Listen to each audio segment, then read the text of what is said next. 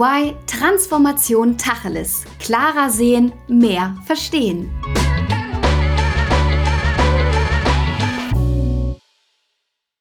Höher, schneller, weiter. Aber das nicht allein, sondern im Team. Denn heute geht es bei uns um High-Performing Teams und Organizations, denn die Zeiten von EinzelkämpferInnen, ja, die sind vorbei. Und damit herzlich willkommen zu einer neuen Folge von EY Transformation Tacheles. Ich bin Alissa und starte direkt mit der Vorstellung meiner Gäste, denn heute haben wir sogar drei. Beginnen wir mit Timo Salzider. Er ist seit fünf Jahren CSO und CIO bei der Metro AG und verantwortet hier die digitale Transformation. Damit einher ging ein großer Kulturwandel, aus dem dann auch die Metro Digital entstanden ist, die er als CEO leitet. Ursprünglich hat Timo mal Informatik studiert und hat seitdem unglaublich viel mit aufgebaut. Er war zum Beispiel involviert in den Aufbau von Payback, Elite-Partner, Miles and More und, und, und. Und wenn er dann zwischendurch auch mal Freizeit hat, dann zieht es ihn zum Sport, denn er ist begeisterter Mountainbiker und talentierter Volley- und Fußballspieler. Dann machen wir einmal weiter mit Marie Bornschlegel. Sie ist seit vier Jahren bei der Metro und Executive Assistant von Timo. Das heißt, sie betreut alle Strategien strategischen und inhaltlichen Themen. Bevor sie bei der Metro AG als HR Operations und Business Partner angefangen hat, studierte sie Psychologie und Human Resource Management. Sie hat bereits in Rumänien, Spanien und Australien gelebt und gerade letzteres mit dem Rucksack erkundet denn sie liebt Backpacking-Reisen und freut sich schon, bald das neue Büro in Vietnam besuchen zu können. Ja, und Alessia Münch kennt ihr bereits aus einer früheren Folge. Sie ist bei EY Senior Managerin in der PAS Workforce Advisory und ihr Schwerpunkt liegt im Change Management. Bereits seit zehn Jahren begleitet sie verschiedene Projekte und gibt selbst Trainings. Daneben geht sie als Role Model voran, da sie als Mutter von zwei Kindern beweist, dass man auch in Teilzeit Karriere in der Beratung machen kann. Ja, Alessa und Timo, das vielleicht einmal kurz noch zur Erläuterung, kennen sich aus dem Projektgeschäft und wir sind schon gespannt zu erfahren, was sich seit der Zusammenarbeit alles bei der Metro entwickelt hat. Aber jetzt erstmal ein Hallo an euch drei. Schön, dass ihr da seid. Hallo Alissa, schön wieder da zu sein. Hallo. Hallo Alissa, grüß dich. Bevor wir gleich mit unseren Entweder-Oder-Fragen starten, lasst uns einmal eine Definition für unsere Zuhörerinnen und Zuhörer geben. Also, was sind denn eigentlich High-Performing Teams, Timo? Ja, ähm, wie der Begriff Performance eigentlich schon sagt, geht es um Leistung, das heißt Abliefern von Resultaten, äh, gerne aus meiner Sicht natürlich messbare Ergebnisse mit idealerweise auch einen, äh, ja, einen Einfluss auf äh, das Unternehmen, das heißt, das sollte einen positiven Impact haben. Äh, und Teams, glaube ich, spricht für sich, das heißt, es geht also nicht darum, dass jetzt hier irgendwie ähm, Einzelpersonen eine große Performance abliefern, sondern äh, wir denken grundsätzlich in Teams und deswegen sind also High-Performing Teams die grundsätzlich äh, sehr gute Leistung als Mehrwert fürs Unternehmen bringen. Wunderbar, dann lass uns das gleich auch nochmal für die High-Performing Organizations ummünzen. Was hat es damit auf sich? Ja, im Prinzip einfach nur höher skaliert. Das heißt, ähm, mehrere Teams liefern schlussendlich natürlich Gesamtergebnisse für das Unternehmen und deswegen also High-Performance-Organisation setzt sie zusammen aus High-Performing Teams, was aber nicht bedeutet, dass jedes Team innerhalb einer Organisation auch ein High-Performance-Team sein muss. Wunderbar. Dann können wir jetzt starten mit unseren Entweder-Oder-Fragen. Das heißt, ihr müsst euch immer für eine der beiden Möglichkeiten entscheiden. Wir legen los mit der ersten Frage. Funktioniert eine High-Performing Organization nur im Startup oder auch im Konzern? Und Marie, ich fange mal bei dir an. Auch im Konzern. Alessa, was sagst du? Auch im Konzern. Super. Und wie ist es bei dir, Timo? Ja, ich glaube, leichter im Startup, aber funktioniert definitiv auch im Konzern. Und ist eine High-Performing Organization vor allem abhängig von Mitarbeitenden oder vom Management? Und Timo, da darfst du dieses Mal starten. Ja, äh, nicht ganz leicht die Frage. Ähm, ich habe erst zum Management tendiert, aber ähm, ich würde sagen, schwerpunktmäßig von den Mitarbeitenden. Alessa, was sagst du? Mein Bauchgefühl ist auch Mitarbeitende. Okay, und Marie? Ich habe auch sehr lange drüber nachgedacht, äh, komme aber zu dem Ergebnis Management. Okay, sehr gut. Dann kommen wir zu unserer nächsten Entweder-Oder-Frage und ich mag es natürlich gerne, wenn wir auch ein bisschen kontrovers hier diskutieren. Funktioniert eine High-Performing Organization auch ohne agile Methoden oder nur mit? Alessa, diesmal musst du starten, bitte. Ich würde sagen, es geht auch ohne. Es wird dann vielleicht ein bisschen schwieriger. Okay, und Timo? Ich schließe mir exakt der Meinung von Alessa an. Ähm, also ich glaube, dass äh, tatsächlich ähm, agile Methoden helfen, aber es geht definitiv auch ohne. Marie, wie sieht es bei dir aus? Genauso schließe ich mich an. Sehr gut, 3 zu 0. Okay, dann kommen wir zu der Kulturarbeit. Ist das Managementaufgabe oder doch HR-Aufgabe, Timo? Für mich ist es eine Managementaufgabe, ähm, allerdings unterstützt durch HR, aber Schwerpunkt Management. Marie? Ja. Okay, einverstanden. Alessa, wie ist es bei dir? Noch besser hätte ich es nicht formulieren können. Irgendwie trifft es genau was Timo gesagt hat. Sehr gut. Und was hilft bei Hindernissen? Das ist unsere fünfte Entweder-Oder-Frage. Anpassung an die Rahmenbedingungen oder Revolution im Kleinen, Marie? Ich denke, die Revolution im Kleinen. Alessa? Revolution im Kleinen. Und Timo? Ja, leider nicht besonders kontrovers die Diskussion. Ich sehe es nämlich genauso. Also auch da Revolution im Kleinen äh, haben wir auch einige Beispiele bei uns. Das heißt, ich bin grundsätzlich der Meinung, lieber im Kleinen starten und dann skalieren, als jetzt hier die gesamten Rahmenbedingungen. Also lieber experimentell rangehen. Wunderbar, dann schauen wir mal, ob wir noch kontroversere Themen haben, wenn wir jetzt in die Details eintauchen. Vielen Dank schon mal für eure Meinung bei unseren Entweder-Oder-Fragen. Und ich hatte ja bereits in der Anmoderation erwähnt, dass Alessa und Timo, ihr kennt euch von einem gemeinsamen Projekt. Und das ist jetzt rund ein Jahr her. Wie ist es denn euch seitdem ergangen? Leg ich mal los. Ähm, ja, schwierige Zeit natürlich, äh, aber auch äh, schwerpunktmäßig durch die Pandemie bedingt. Ähm, klar, etwas einsam im Homeoffice, wobei ich versuche, alle äh, zwei, drei Wochen im Büro zu sein. Ähm, aber Dinge entwickeln sich ganz gut. Man gewöhnt sich an die äh, Remote-Arbeit. Ähm, in Summe bin ich sehr produktiv von zu Hause aus. Also in Summe, wie gesagt, geht es mir sehr, sehr gut. Alessa, kannst du da noch was ergänzen von, unser, von eurem gemeinsamen Projekt? Wie, was ist seitdem passiert? Also ich finde es ganz spannend, von außen so zu beobachten, wie sich das weiterentwickelt, was wir damals sozusagen als kleines Pflänzchen gepflanzt hatten, nämlich die Metro Digital, die entstanden ist, ähm, und jetzt sozusagen den Einblick zu bekommen, welchen Weg sie gegangen sind. Ähm, und freue mich einfach auch, trotz Pandemie und trotz der Rahmenbedingungen nochmal auch zu verstehen, äh, wo der Weg jetzt hingegangen ist und wie die Entwicklung da weiter war. Mario und Timo, vielleicht könnt ihr uns ja einmal auch erläutern, warum die Metro Digital gegründet wurde und was sie auch ausmacht. Die Metro Digital äh, wurde nach einem größeren Transformationsprozess äh, gegründet äh, mit dem Ziel, die Kultur noch mehr zu schärfen, einen Arbeitsplatz zu schaffen, an dem man gerne arbeitet, ähm, der für ähm, Schnelligkeit steht, für High Performance steht und äh, ja, der, der ein guter Arbeitsplatz ist, an dem man gerne arbeitet. Würdet ihr denn generell, oder Timo, wolltest du da gerade noch was ergänzen? Ja, vielleicht äh, einfach nur dazu, ähm, ist mal richtig natürlich, was Marie gesagt hat. Also wir kommen sehr, sehr stark aus einer Kulturtransformation, weil, sagen wir, dieses Schlagwort digitale Transformation, was mehr bedeutet, als eben nur digitale Produkte zu liefern, war bei uns auch eine kulturelle Transformation. Äh, die haben wir jetzt quasi in die nächste Stufe gebracht, dass wir gesagt haben, wir wollen aus dieser, aus meiner Sicht heute schon kulturell sehr gut aufgestellten Organisation jetzt auch äh, uns in eine High-Performance-Organisation zu entwickeln, was ja auch Schwerpunkt des Podcasts heute ist. Aber das ist der Schwerpunkt der Metro Digital digital, wir wollen High Performance äh, gehen. Und vielleicht da nochmal einen wichtigen Satz. Äh, High Performance wird ja ganz oft verbunden mit ja, ähm, Druck und äh, wirklich eigentlich negativ äh, belegt. Äh, sehen wir gar nicht so, sondern äh, wir sind ein sehr wertegetriebenes Unternehmen und entsprechend versuchen also das Thema High Performance auch mit Kultur und, und Werten zu verbinden. Genau, und da würde ich gerne noch mal einmal ergänzen, das finde ich aus meiner Brille sozusagen, die ja einige Organisationen kennt, wirklich etwas, was euch echt auszeichnet an der Metro Digital, dieser ganz starke Wunsch, ne, erst anzufangen mit den kulturellen Werten, die ihr habt und darauf dann aufbauend alles davon abzuleiten, nämlich auch dieses Bild einer High-Performance-Organisation getrieben durch die unter zugrunde liegenden Werte an der Stelle. Das finde ich sehr, sehr beeindruckend und sehr vorbildlich an der Stelle.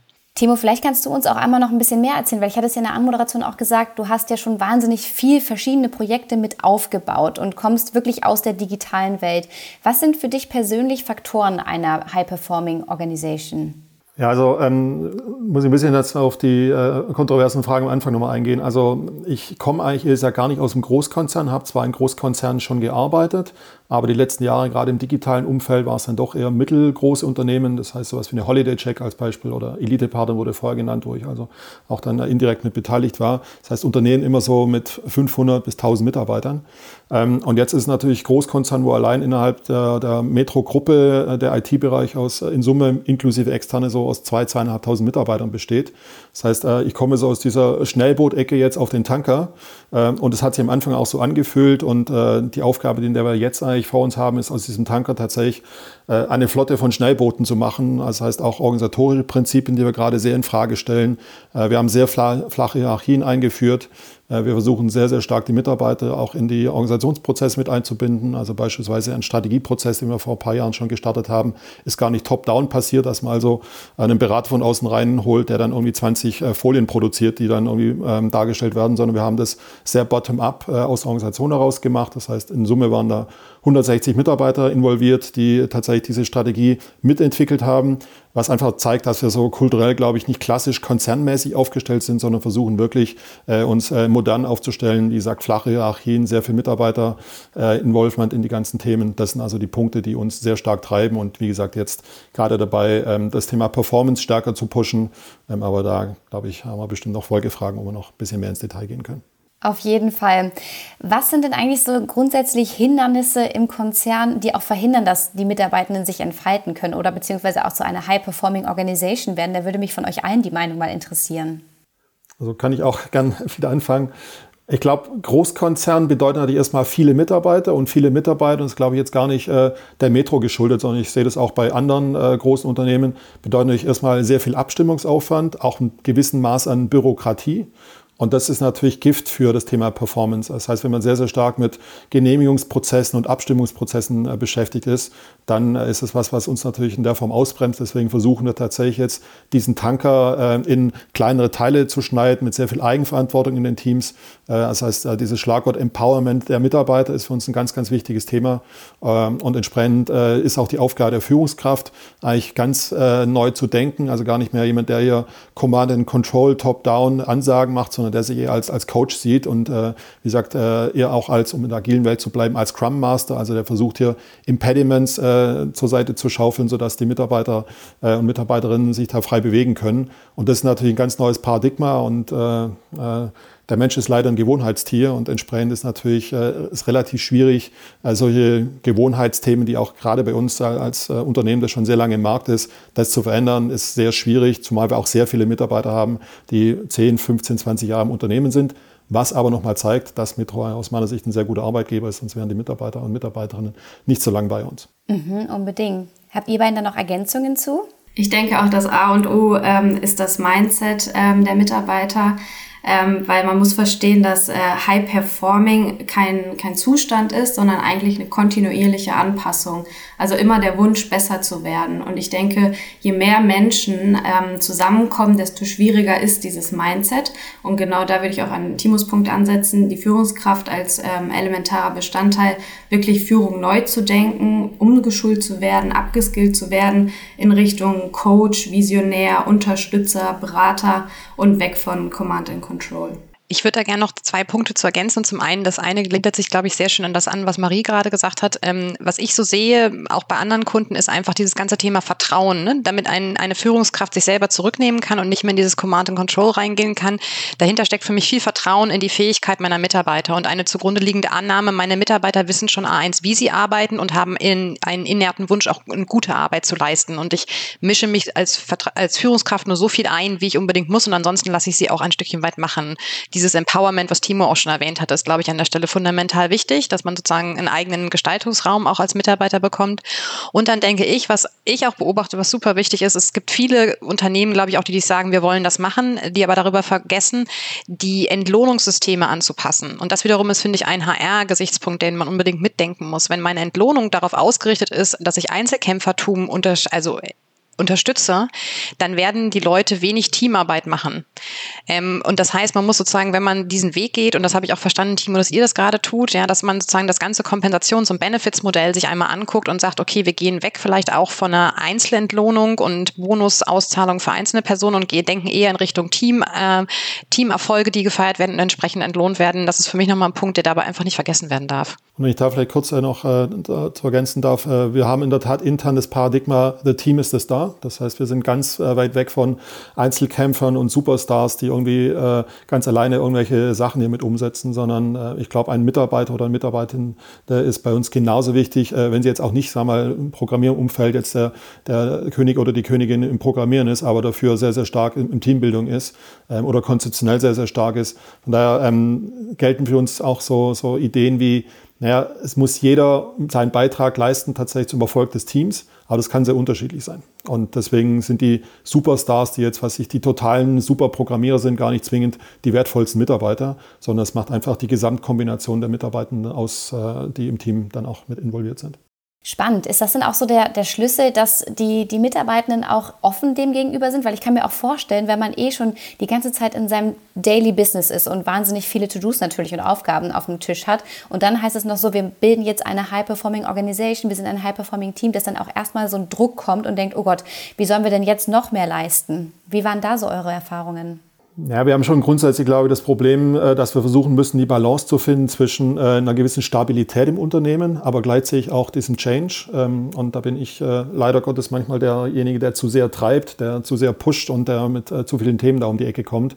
Da habe ich dann zum Glück jemanden wie Marie, die mich dann auch immer mal wieder zurückhält und sagt, das ist jetzt zu viel, mach mal ein bisschen langsamer da. Aber wir haben in den letzten vier, fünf Jahren also wirklich brutal viel in der Organisation verändert, von Einführung von neuen Methodiken. Agil war vorher im Unternehmen schon schon bekannt, aber wir haben jetzt beispielsweise in den letzten drei, vier Jahren Objectives and Key Results als Methodik eingeführt, auch das erst im Kleinen, das heißt wirklich Revolution im Kleinen und dann ausgerollt auf jetzt mehrere tausend Mitarbeitern.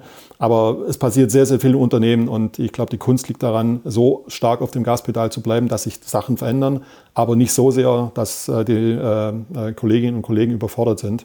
Und das zu balancieren ist leider Gottes eine ziemlich große Herausforderung. Und vielleicht dazu ergänzend, ähm, es geht ja nicht um mehr Arbeit, es geht nicht darum, mehr Stunden zu liefern und mehr zu arbeiten, sondern es geht um die Art, wie ich arbeite. Ähm, zum Beispiel äh, den Einsatz von agilen Methoden, OKRs, ähm, erkennen, bin ich auf dem richtigen Weg, äh, kann ich meine Ziele erreichen und wenn ich sie erreicht habe, das auch ruhig zu feiern und ähm, ja im Team wieder zu schauen, können wir trotzdem uns jetzt noch verbessern, auch wenn wir schon äh, das Ziel erreicht haben. Ja, sehr spannend. Jetzt habt ihr ja die Metro Digital ähm, auch noch ausgegründet. Wie, wie, wie habt ihr das, also wie habt ihr es erlebt? Ist es so für euch ein, ein Speedboot und ist das auch eure Empfehlung an andere große Konzerne, eben, dass man damit die Transformation voranbringen kann? Ja, also ich glaube, ähm, dass jetzt eine Legal Entity dahinter zu packen gar nicht so der Schlüssel ist, sondern äh, es geht sehr, sehr stark um Identifizierung mit den ganzen Themen. Das heißt, wir versuchen auch das Thema Employer Branding bei uns sehr, sehr stark zu pushen. Äh, geht bei so Kleinigkeiten los, wie dass die Mitarbeiter natürlich äh, Hoodies von uns bekommen und, und sonstige Goodies. Also äh, jeder ist irgendwie ausgestattet mit Mützen und äh, Socken und sonstigen Themen, die wir da also dann auch äh, mit anbieten können. Ähm, ich glaube, das ist erstmal so ein, ein, kleiner Trick, der aber, ich glaube, jetzt nicht besonders ist.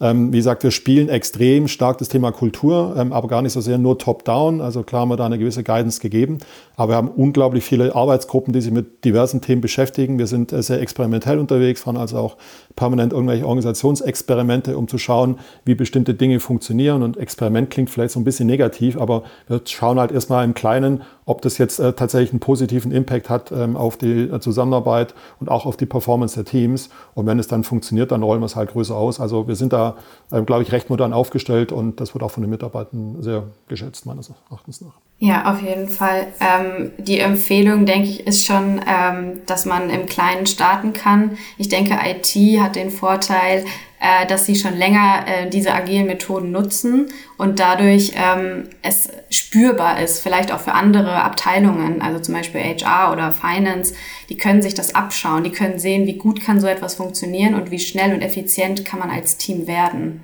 Ist vielleicht etwas einfacher, als wenn man ähm, damit noch gar keine Berührungspunkte hatte.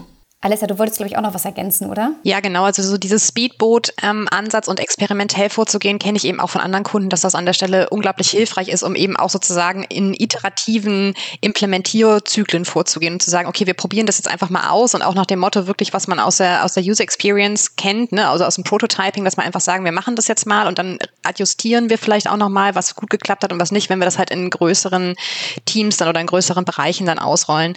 Ähm, da habe ich auch das Gefühl, dass einfach sozusagen da viel mitgenommen werden kann von diesem, okay, mal im Kleinen einfach machen, ja, und sich trauen, also auch sozusagen eine, eine, den Mut zu haben, das einfach mal anzugehen, sich vielleicht ein Team zu suchen oder eine Gruppe, die einfach Lust haben, da an der Stelle ein bisschen experimenteller zu sein, ähm, weil ich eben auch finde, das ist vielleicht auch nochmal so ein Thema, ähm, dafür kann man, glaube ich, auch einfach Mitarbeiter, vielleicht auch, wenn man sich so überlegt, der, der jüngeren Generation, glaube ich, sehr stark begeistern, ähm, wenn man sozusagen denen etwas tun will. Ich glaube, das sind Themen, die die, die ähm, jüngeren Generationen einfach sehr, sehr ansprechen und da sozusagen das auch zu nutzen, die als äh, Multiplikatoren in der Organisation dann dafür einzusetzen, als Unterstützung.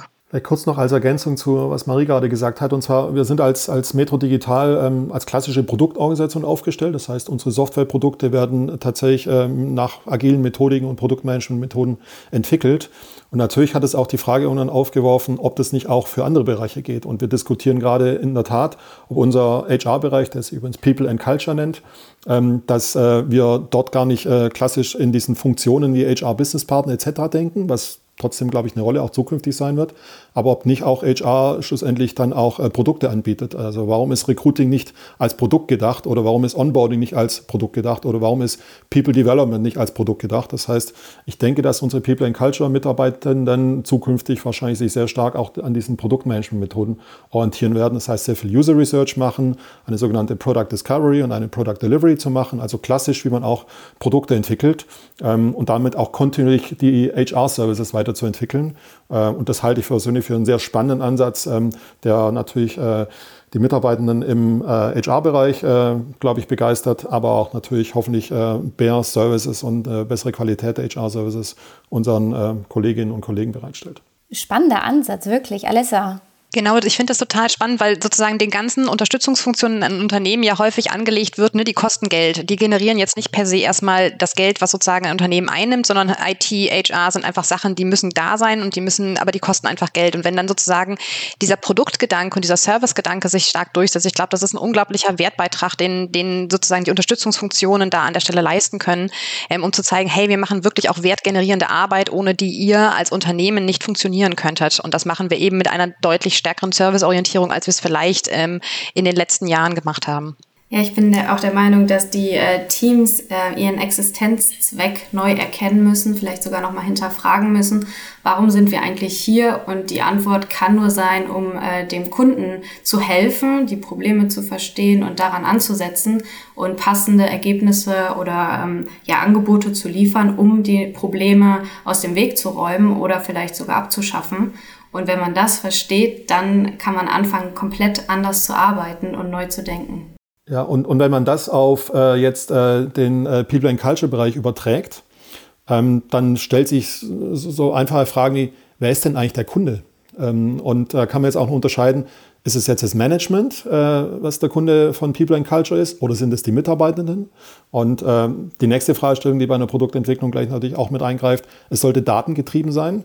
Und äh, auch da stellen wir fest, dass äh, gerade im HR-Bereich die Datenlage also wirklich zu wünschen übrig lässt. Äh, wir haben klar so Basisdaten wie, äh, weiß ich, wie viele Männer, wie viele Frauen arbeiten bei uns, äh, was ist Durchschnittsalter, Fluktuationsraten etc.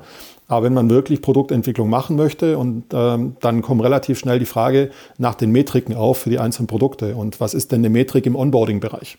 Äh, und so eine Frage zu beantworten, ist ehrlich gesagt relativ schwer, wo man sich auch teilweise noch gar nicht vielleicht damit beschäftigt hat. Jetzt äh, merken wir ja wirklich, dass da ein großes Umdenken auch erfordert ist. Was sind denn so eure Erfahrungen, welche Frameworks, Methoden, Tools etc. sich auch übertragen lassen, wenn man seine Organisation umwandelt in eine High-Performing Organisation? Also was sind auch so die Unterschiede und was funktioniert eurer Meinung nach gut? Also für mich das wichtigste Thema, hatte ich äh, gerade schon gesagt, ist äh, ein datengetriebenes Unternehmen zu sein. Ähm, ich glaube, Performance funktioniert nur, wenn es messbar ist. Äh, wir hatten in der Vergangenheit ganz oft zu denken, wie, ja, ein Projekt geht live und das ist dann der Projekterfolg. Das heißt, so klassisch in Time, in Quality, in Budget. Äh, ist aber aus meiner Sicht überhaupt kein Erfolgskriterium für, für Performance, sondern am Ende zählt ähm, das Thema Outcome. Also die, die sich schon mit OKRs beschäftigt haben, wissen, wovon ich spreche. Das heißt Output versus Outcome. Ähm, das heißt, ich muss messbare Ergebnisse haben, die tatsächlich einen Mehrwert fürs Unternehmen bedeuten. Und da stellen wir fest, dass viele Entscheidungen, auch Geschäftsentscheidungen, auch strategischer Natur, in der Vergangenheit ganz oft aus dem Bauch heraus getroffen wurden. Und eine Transformation des Unternehmens in ein datengetriebenes Unternehmen, allein das ist schon eine Herausforderung. Äh, viele unserer Kolleginnen und Kollegen tun sich unglaublich schwer, tatsächlich die sogenannten North Star-Metriken für ihren Bereich festzulegen. Das heißt, nach welchen Metriken orientiere ich mich, um tatsächlich jetzt hier auch äh, Erfolg zu messen. Und allein diese Metriken zu definieren, umzusetzen und auch später zu messen, ist schon eine ziemlich große Herausforderung für die Organisation. Wie seht ihr beiden das? Also was sind aber auch so Frameworks, Methoden, Tools, die sich übertragen lassen, die gut funktionieren? Ähm, aus meiner Sicht ist die Kultur auch im weitesten Sinne ein Tool. Und da ist ganz wichtig ähm, zu schauen, wir wollen und dürfen, ähm, vor allen Dingen, wenn es in den Bereich Experimente geht, ähm, zu verstehen, was sind Produkte und wie funktioniert auch ähm, Produktdelivery, Produktdiscovery. Ähm, dann die Aufgabe auch wieder des, des Managers, wirklich Vertrauen in den einzelnen Teams zu schaffen, für Offenheit zu sorgen, eine Plattform zu bieten, sich auszutauschen. Natürlich kann das von Tools unterstützt werden, aber erstmal ähm, den Baustein hier zu legen, dass wir über Fehler reden können, dass wir uns Feedback geben, dass wir reflektieren wollen.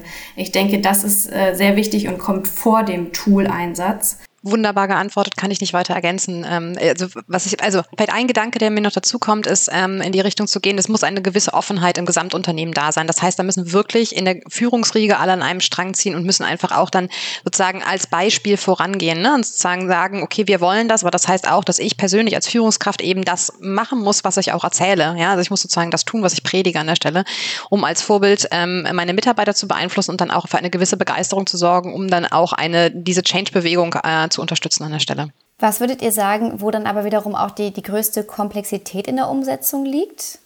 Also wo hakt es am, am ehesten oder was sind äh, Stolpersteine? Also für mich ist es äh, erstmal natürlich äh, die Heritage, aus der wir kommen. Ähm, das heißt, äh, ein sehr altes Unternehmen, in Anführungsstrichen, was ich aber positiv sehe. Ähm, aber ich eingangs schon sagte, wenn wir Mitarbeitenden äh, Unternehmen haben, die 15, 20 Jahre dabei sind, die gewisses äh, Geschäftsgebaren äh, sich etabliert hat. Und ich glaube, wenn man so 10, 15, 20 Jahre zurückschaut, äh, dann war die Kultur innerhalb der Metro sehr top-down. Ähm, ich kann allein nur sagen, als ich vor fünf Jahren bei der Metro angefangen habe, habe ich äh, erstmal die Frage bekommen, naja gut, hier Eckbüro und äh, reservierten Parkplatz und Assistenzformbüro und so. Und ich wurde dann etwas komisch angeschaut, als ich gesagt habe, äh, nee, brauche ich alles nicht. Äh, ich bestelle übrigens ein kleineres Auto und es reicht für mich auch äh, irgendwie ein Platz irgendwo im Großraumbüro, einfach mittendrin. Äh, was teilweise zu sehr lustigen Effekten geführt hat, dass nämlich jemand an meinem Schreibtisch stand und gefragt hat, wo denn das Büro von dem Herrn Salzieder ist. Ähm, und ich dann also ihm mitteilen musste, dass er äh, direkt schon mit ihm spricht. Und solche Sachen tun halt, äh, ja, merkt man, dass es nicht so leicht ist zu, zu durchbrechen, weil das ist ja nicht böse gemeint in dem Moment. Ähm, aber das ist natürlich kulturell betrachtet nicht da, wo wir hinwollen. Also wir wollen sehr, sehr stark ähm, eigentlich bottom-up arbeiten. Deswegen bin ich auch sehr zufrieden jetzt über die Entwicklung der letzten Jahre, um auch nochmal die Frage bezüglich Methodiken anzugehen. Ich glaube, der, der Schlüssel ist, äh, tatsächlich, dass wir auch dieses OKR-Framework ähm, eingesetzt haben. Das heißt, sehr zielgerichtet arbeiten, sehr fokussiert arbeiten, sehr transparent arbeiten, sehr starke Alignments, weil auch da ist die Größe eines Unternehmens manchmal hinderlich, äh, weil wir einfach sehr viele Abhängigkeiten zwischen einzelnen Bereichen haben. Und deswegen jetzt auch dieses Bild, dass wir von diesem Tanker weg wollen zu dieser, zu dieser Flotte an, an Schnellbooten, äh, weil je unabhängig die Teams arbeiten können, desto schneller sind sie. Äh, und deswegen äh, glaube ich, dass dieser auch organisatorische Ansatz äh, für uns ein ziemlich wichtiges Thema ist. Und also auf der Organisationsecke passiert bei uns gerade sehr, sehr viel. Wie gesagt, erst durch kleine Experimente getestet, aber wir werden die Organisation nicht so lassen, wie sie jetzt ist, sondern wir werden tatsächlich uns in äh, kleinere einzelne Einheiten bewegen, sogenannte Chapters, wie wir sie intern nennen, die dann also möglichst selbstständig unabhängig arbeiten können. Und auch das ist aus meiner Sicht ein wichtiger Faktor, um hier das Thema Performance anzuschieben. Mhm. Wie seht ihr beiden das? Also für mich ist ein riesiger Punkt an der Stelle, glaube ich, ähm, dieses Thema äh, Veränderung sorgt erstmal für Widerstand und nach dem Motto, das haben wir immer schon so gemacht, warum sollen wir es denn ändern? Hat doch auch gut funktioniert. Ne? Wir sind doch ein erfolgreiches Unternehmen, wir sind gut am Markt etabliert, warum sollen wir uns denn eigentlich ändern? Und ich glaube, da zugrunde liegend ist einfach so eine gewisse Risikoaversion, die wir alle von uns kennen. Ne? Dass man irgendwie so eine Veränderung einfach erstmal ungern erlebt. Ich glaube, jeder hat das erlebt, als wir in, äh, in die Pandemie gegangen sind und uns einmal komplett umstellen mussten. Das war schon auch anstrengend für uns alle.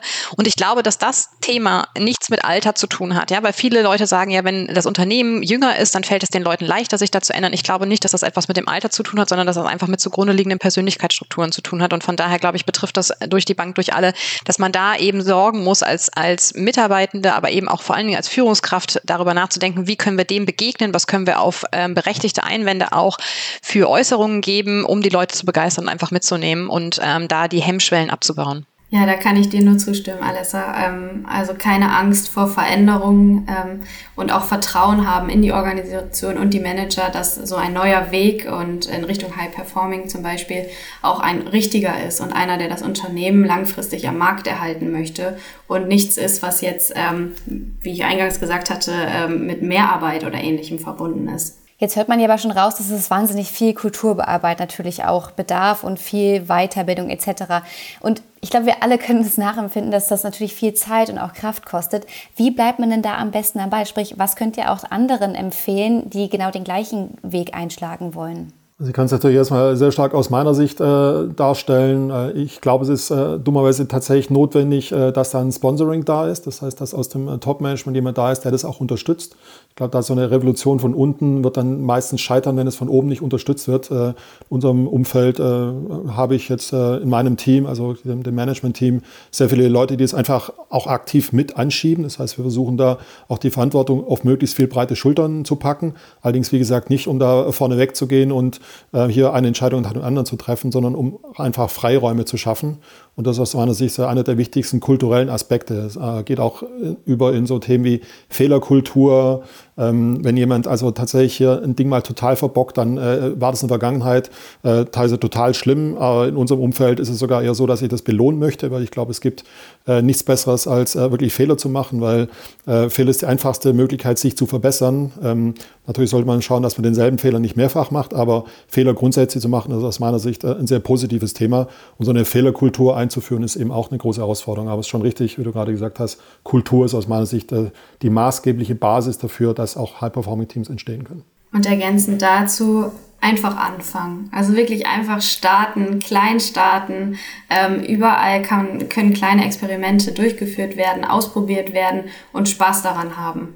Genau, daran kann ich gut anknüpfen. Also zum einen ähm, an das, was, was äh, du sagtest, Timo, die Forschung zeigt ganz klar, Veränderungsprojekte gelingen nur, wenn ein Sponsoring da ist im obersten, auf oberster Management-Ebene. Ungefähr 50 bis 60 Prozent der Projekte können sind nicht erfolgreich, weil dieses Sponsoring eben fehlt. Und genau, was du sagst, Marie, ich erlebe das selber bei unserem Team, ähm, dass wir da tatsächlich auch einen Kulturwandel durch, äh, durchlaufen gerade. Und ist genau, wir haben auch einfach gesagt, wir machen jetzt einfach mal, ja. Und so lange, bis uns irgendjemand sagt, dass wir nicht dürfen, ja. Und ähm, da kann man, glaube ich, im kleinen, viel kleine Stellschrauben der Wertschätzung, der Ermutigung, der Fehlerkultur für sich selber ändern, einfach über die Art und Weise, wie man miteinander redet, wie man miteinander kommuniziert, wie man sich als Führungskraft vielleicht auch zeigt und gibt, wie erreichbar man ist ähm, und ein bisschen sozusagen diesen professionellen Maske, die man vielleicht sonst im Arbeitskontext halt hatte, auch abzulegen und auch zu sagen, ich weiß selber nicht ganz genau, wohin der Weg geht, aber lasst uns ihn gemeinsam gehen und schauen, wohin er uns führt und dann gucken wir von da aus weiter. Ähm, und ich denke, da spüren wir wir zumindest auch bei uns im Team eine ganz große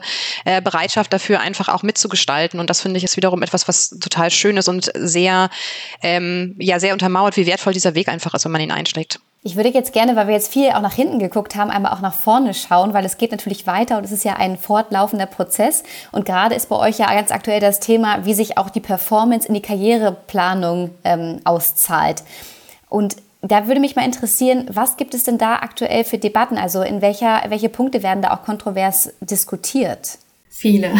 ähm, äh, das ganz äh, klassische und aktuelle Beispiel ist individuelle Performance versus Team Performance. Wie messe ich beides? Ähm, muss ich für beides Ziele haben oder reicht es nur die Team Performance ähm, zu berücksichtigen? Dann natürlich die Frage oder auch die Angst, was ist denn mit denen, die sich vielleicht nicht so sehr anstrengen wie die anderen? Ähm, was ist mit dem High-Performer? Wird der dann schlechter dargestellt oder vielleicht sogar schlechter ähm, finanziell dargestellt, obwohl er sich doch so anstrengt? Also das, glaube ich, ist ein großer ähm, Diskussionspunkt. Und äh, Alessa hat äh, vor also ich 10, 15 Minuten schon gesagt, äh, auch natürlich die Verknüpfung zu Compensation-Modellen ist in dem Kontext natürlich extrem schwierig, äh, weil wie messe ich denn tatsächlich den Mehrwert eines Mitarbeitenden für das Unternehmen? Äh, weil das ist aus meiner Sicht nämlich die, die Basis tatsächlich äh, für die Entlohnung. Und äh, natürlich muss man da Aspekte betrachten, wie auch, äh, was ich persönliche Situationen. Äh, wir haben als global operierendes Unternehmen auch die Fragestellung natürlich nach den Locations. Äh, logischerweise jemand, der in Vietnam arbeitet, äh, hat nicht die gleichen Lebenshaltungskosten wie jemand, der in Deutschland arbeitet. Ähm, aber was ist jetzt der Mehrwert des Einzelnen? Wie können wir das messen? Äh, und wir kommen zu dem Schluss, dass eigentlich die Team-Performance für uns viel relevanter ist als die individuelle Performance. Äh, wir sind auf Team-Performance-Ebene der Lage, heute über OKRs tatsächlich auch die Team-Performance zu messen. Ah, da kommt jetzt so ein bisschen die, die kritische Fragestellung. OKR sollte eigentlich nicht zwingend mit Bonus, Compensation etc. in Verbindung gebracht werden. Trotzdem denken wir gerade darüber nach, die Team-Performance tatsächlich auch zu incentivieren. Mit natürlich dann der super äh, spannenden Fragestellung, wenn jetzt tatsächlich ein Teambonus ausgeschüttet wird auf, Erreichung von, äh, auf Basis von Erreichung von Zielen, wie verteilt sich das dann jetzt auf den individuellen innerhalb des Teams? Entscheidet das Team, wer welches Gehalt oder welchen Bonus bekommt? Entscheidet es der Vorgesetzte ähm, oder wird es einfach gleich verteilt? Und äh, da gibt es natürlich extrem viele Diskussionen in diese Richtung. Wow, wirklich eine schwierige Debatte auch. Aber ich glaube, wir haben alle inzwischen erkannt, dass sich Unternehmen natürlich wandeln müssen. Wir leben in Zeiten des Wandels. Die Arbeit hat sich komplett gewandelt. Und äh, wie bei allem gibt es Herausforderungen, aber es lohnt sich definitiv. Wir kommen mal zu unserer Kategorie der Plakate. Und zwar ist es so, dass wir am Ende jeder Podcast-Folge unsere Gäste immer fragen, ähm, wenn sie ein Plakat in der Stadt aufhängen würden, was denn da draufstehen würde. Sprich, was ist so eure Key-Message, die ihr nach draußen tragen wollt? Und Alessa, ich fange mal bei dir an. Was wäre denn auf deinem Plakat? Gut, dass ich die, die äh, Kategorie schon kenne und ein bisschen Zeit hatte, mich darauf vorzubereiten. Aber auf meinem Plakat würde definitiv stehen, äh, machen es krasser als wollen, ähm, einfach ausprobieren. Wunderbar, ich danke dir. Marie, was ist auf deinem Plakat? Auf meinem Plakat steht, uh, never stop being disruptive, always question the status quo. Das macht ihr definitiv schon. danke. Timo und du? Also ich muss gestehen, dass ich bis vor drei Sekunden noch eine andere Idee hatte, aber jetzt gerade am Umschwenken bin.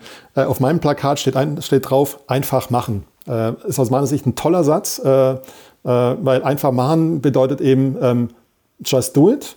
Aber dieses einfach heißt auch wirklich simpel machen. Äh, wir haben die Tendenz, Dinge unglaublich komplex zu machen.